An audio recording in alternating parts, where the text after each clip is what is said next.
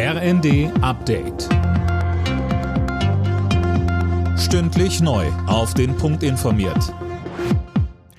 Ich bin Dirk Justes. Guten Morgen. Weitere Hilfen für die Ukraine sind wohl das Top-Thema beim Treffen von Bundeskanzler Scholz mit US-Präsident Biden in Washington. Wie es damit weitergeht, ist unklar, denn die US-Republikaner blockieren nach wie vor neue Milliardenhilfen für Kiew. Wenn die USA auf lange Sicht als Geldgeber wegfallen sollten, muss aus Europa mehr kommen, sagen Fachleute. Der Unionsaußenpolitiker Jürgen Hart sagt im ZDF. Das ist auch gut angelegtes Geld, denn wenn Putin die Ukraine vereinnahmt, glaube ich, wird er früher oder später auch nach anderen Ländern ausgreifen und dann wird die Sache noch viel komplizierter, noch viel teurer und viel brutaler für uns.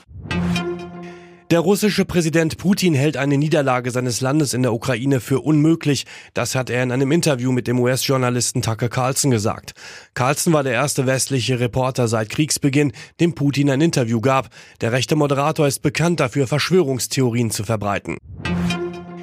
Die EU-Länder stimmen heute über das umstrittene Lieferkettengesetz ab. Weil die FDP negative Folgen für die deutschen Unternehmen fürchtet, wird sich Deutschland enthalten, genauso wie beim Gesetz für strengere Lkw-Abgaswerte. Verkehrsminister Wissing sagte im zweiten.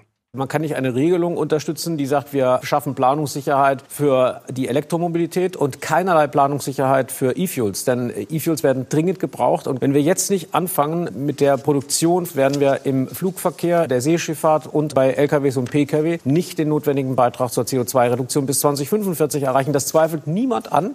Und trotzdem verweigert man eine Regulierung, die genau dieses Signal sendet. Die internationalen Fußballregelhüter wollen wohl eine neue Karte einführen, die blaue. Das berichten mehrere Medien. Bei einer blauen Karte muss man für 10 Minuten vom Platz für taktische Fouls oder wegen Meckerns.